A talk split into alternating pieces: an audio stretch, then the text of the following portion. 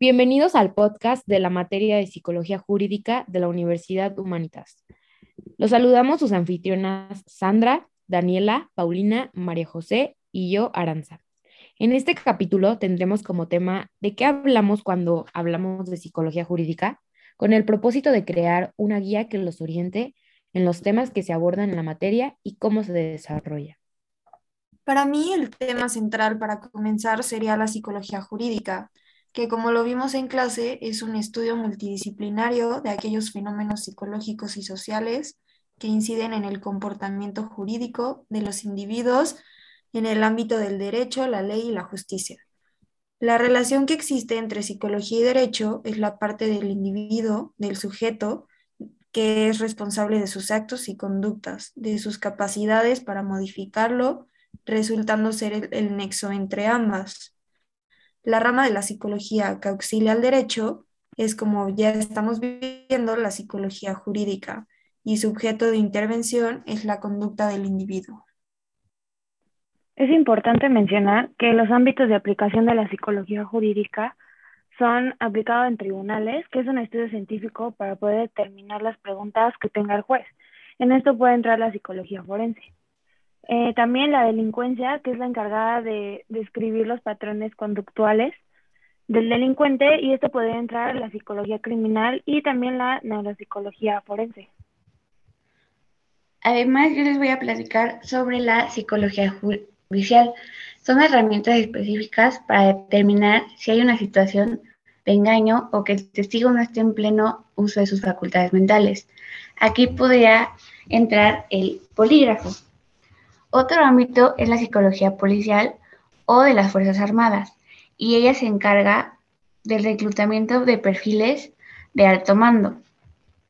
Y por último, la psicología penitencial, que se encarga de dar atención a los reos, ayudándolos a hacer propósitos en su vida y recibiendo a los individuos para medir su peligrosidad.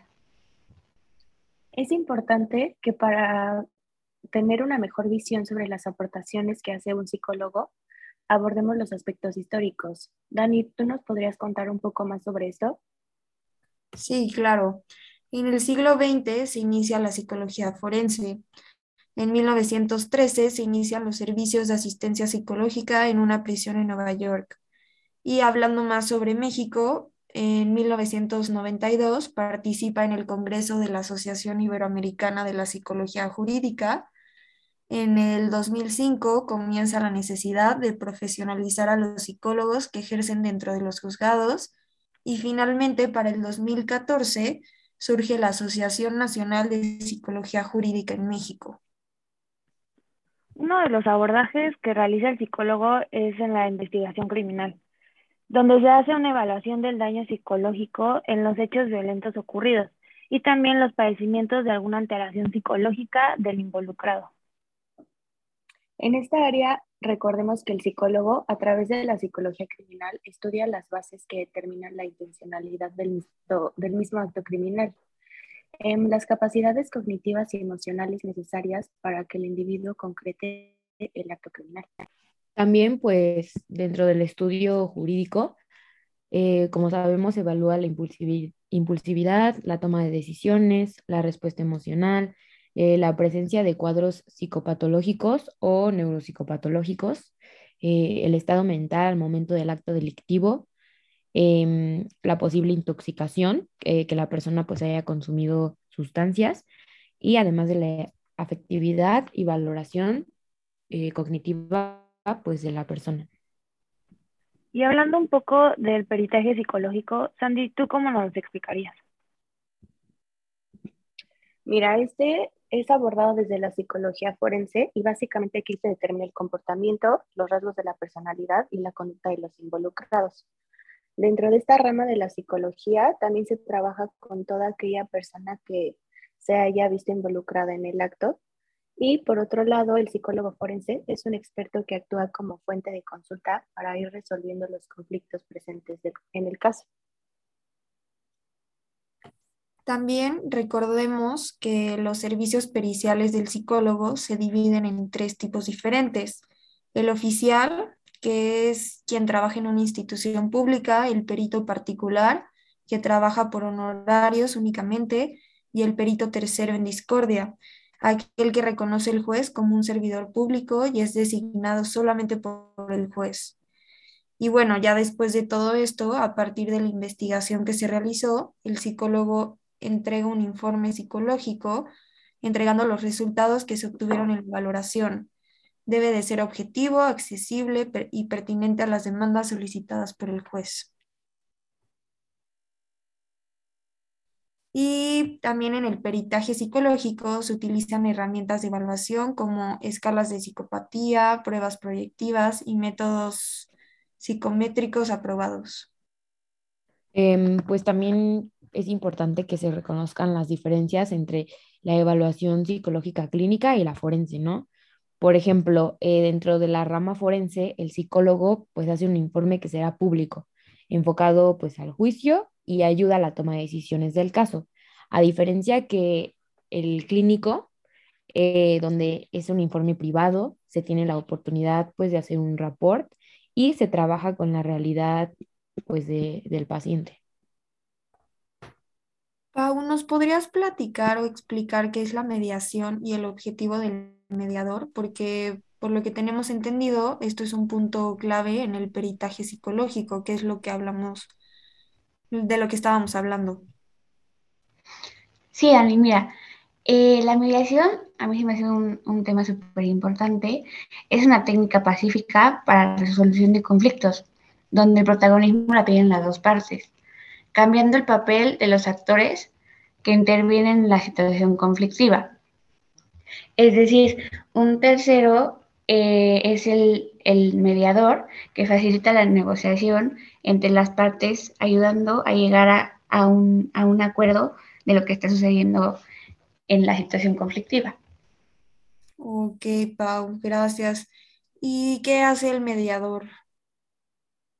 Eh, mira, el, objetivo principal del mediador es ayudar a que dos partes en conflicto puedan alcanzar acuerdos a través de soluciones.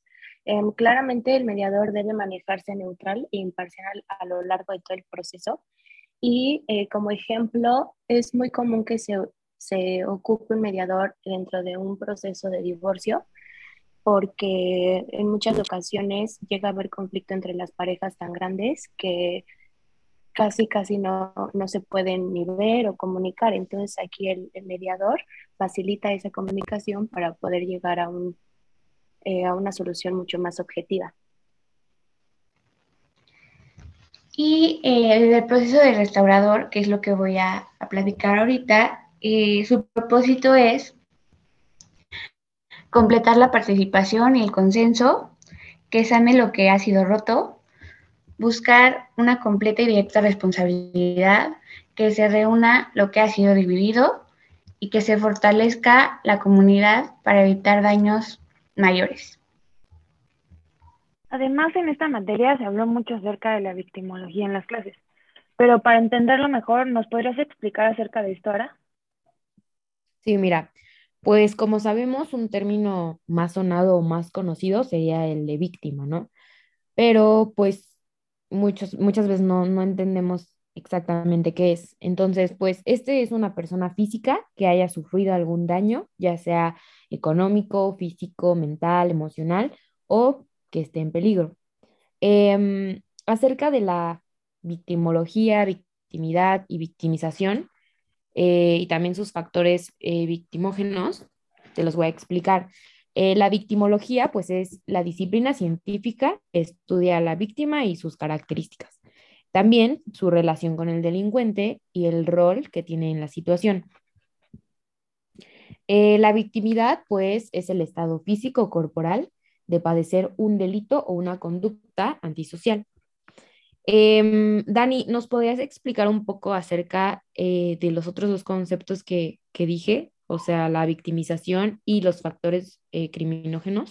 Sí, ahora mira, la victimización es la acción de ejecutar el acto por el cual la persona se convierte en víctima. Y los factores victimógenos son las condiciones ambientales o individuales que pueden favorecer que seas víctima de. Sí, Dani. Y aparte hay muchos tipos de víctimas. Por ejemplo, víctimas de desastres naturales como huracanes o tsunamis, de accidentes, accidentes aéreos, víctimas de animales y así como estos hay muchísimas otras más.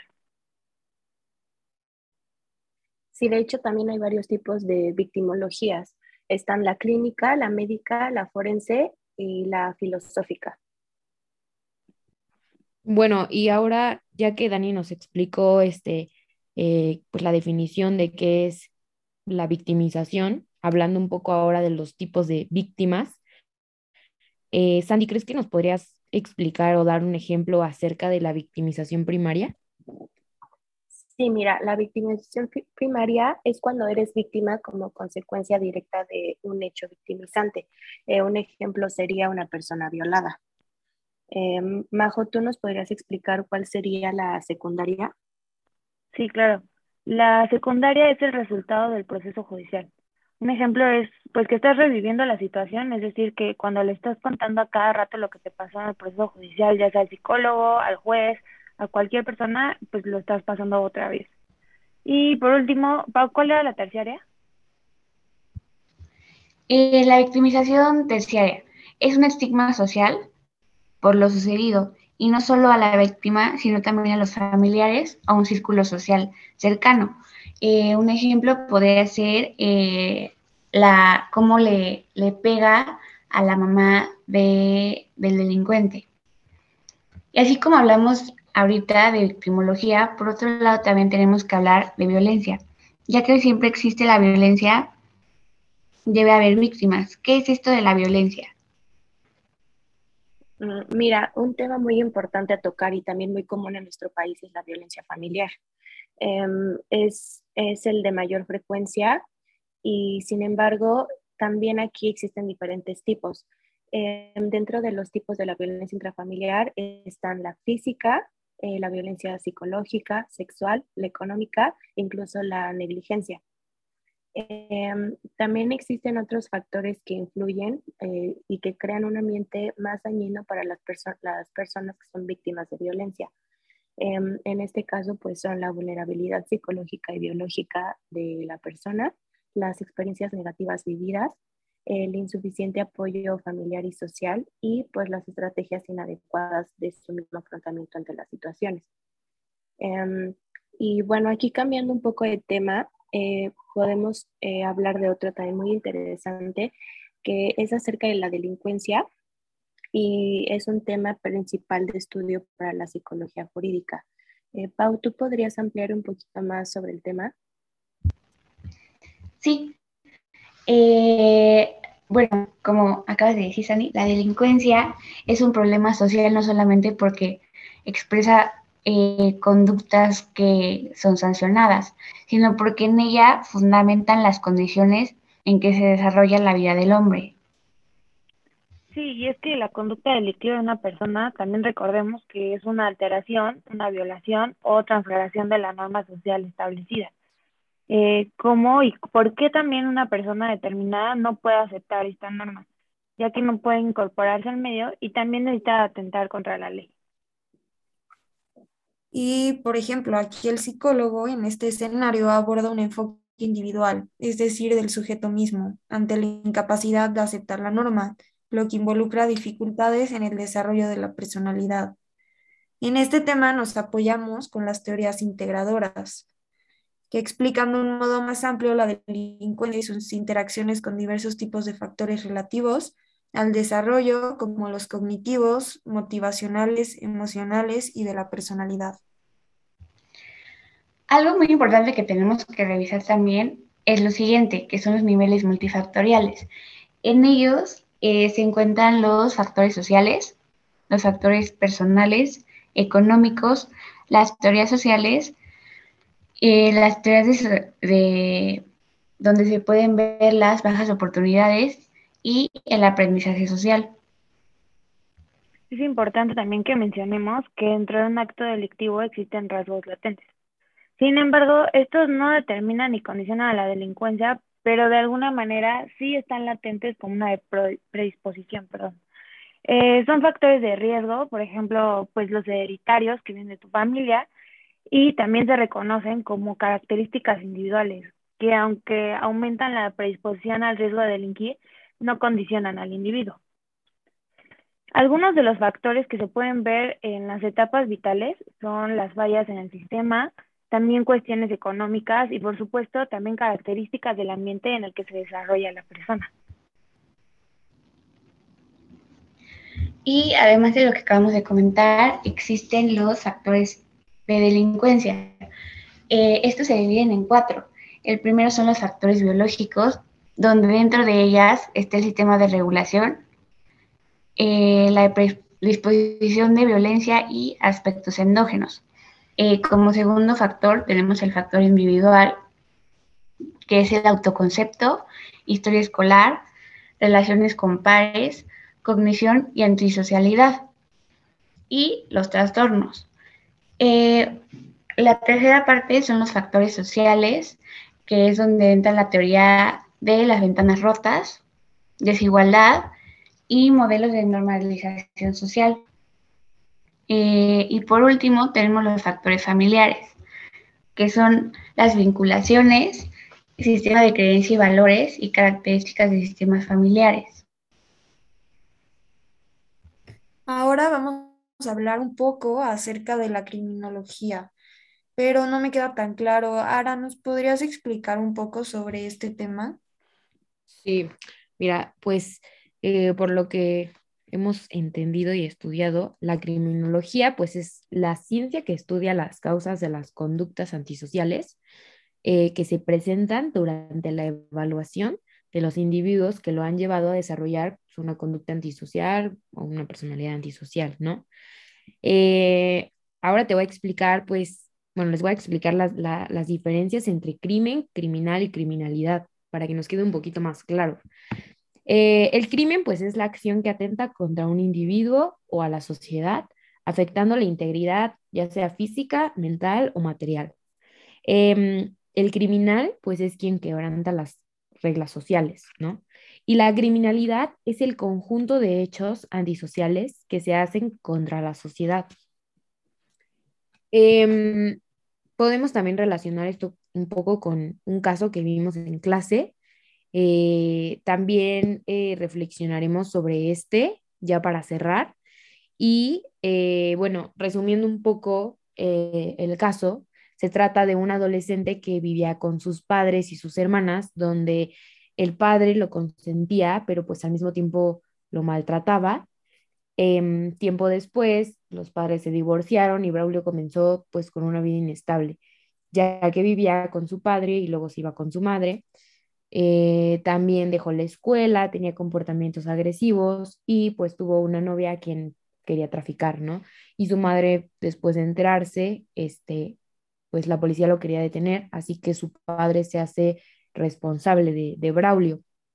Y pues Braulio, confiado en que su padre lo volvería a salvar de la justicia, pues comienza con una secuencia de actos delictivos que finalmente pues termina matando a sus hermanas y con un intento de homicidio hacia su madre.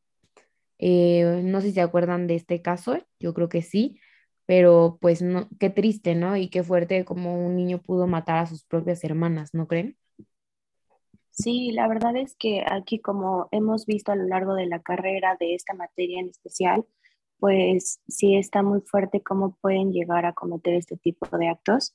Y bueno, en el caso de la mamá, aparte de ser muy doloroso, pues también ha de ser un, pues unos sentimientos encontrados al saber que a su hijo le dieron solo cinco años de prisión y, y regresando también un poco hacia lo que hemos abordado, em, en este caso y analizando, analizándolo más a fondo, el factor criminógeno eh, de Braulio pues es la personalidad antisocial, em, que pues es una persona con tendencia hacia la inestabilidad y le cuesta trabajo la adecuación social, eh, también presenta una actitud eh, reactiva y rebelde.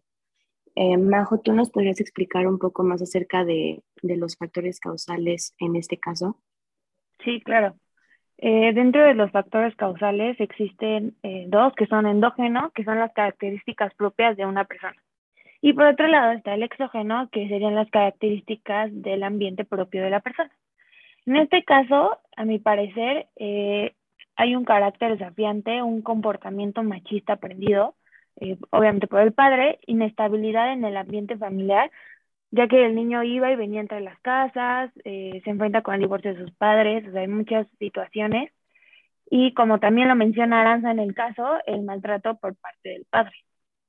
Dani, eh, ¿tú nos puedes explicar la causa criminógena?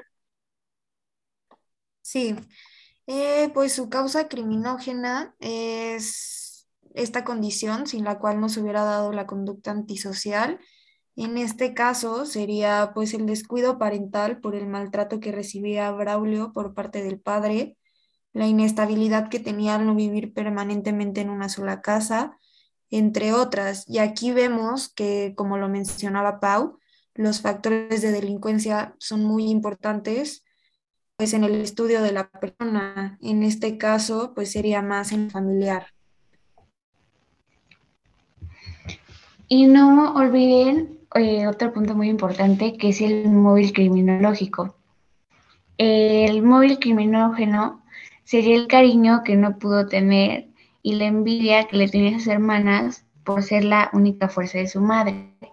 Y como lo hemos visto eh, y han comentado, es un punto muy importante eh, la falta de la figura materna que, que tuvo Braulio y cómo lo fue este, cómo lo fue arrojando a realizar varias cosas que, afectaron eh, su desarrollo y pues es muy triste. Sí, la verdad es que sí es un caso muy triste, pero pues bueno, en conclusión, es muy importante establecer y entender que el derecho está lleno de componentes psicológicos y se hace necesaria la psicología para que el derecho pueda funcionar correctamente. También pues a lo largo de los temas eh, que hemos visto, podemos observar que la psicología pues siempre va a estar presente y en diversas áreas, ¿no? Como en lo penal y en lo penitenciario principalmente. Sí, finalmente el conocimiento de todas estas áreas en la psicología jurídica pues nos puede ayudar a llevar a cabo como psicólogos evaluaciones, diagnósticos y pues mediaciones, como lo dijimos, para que de esta forma podamos encontrar y aplicar pues las prevenciones necesarias para cada caso. Sí, y también es importante que como estudiantes de psicología y pues ya casi egresados, es fundamental tener todos estos temas para llevarlo a la práctica correctamente. Esperemos este podcast haya sido de su agrado y todos los temas que expusimos hayan quedado claros y puedan eh, irlos eh, explorando un poco más. Muchas gracias.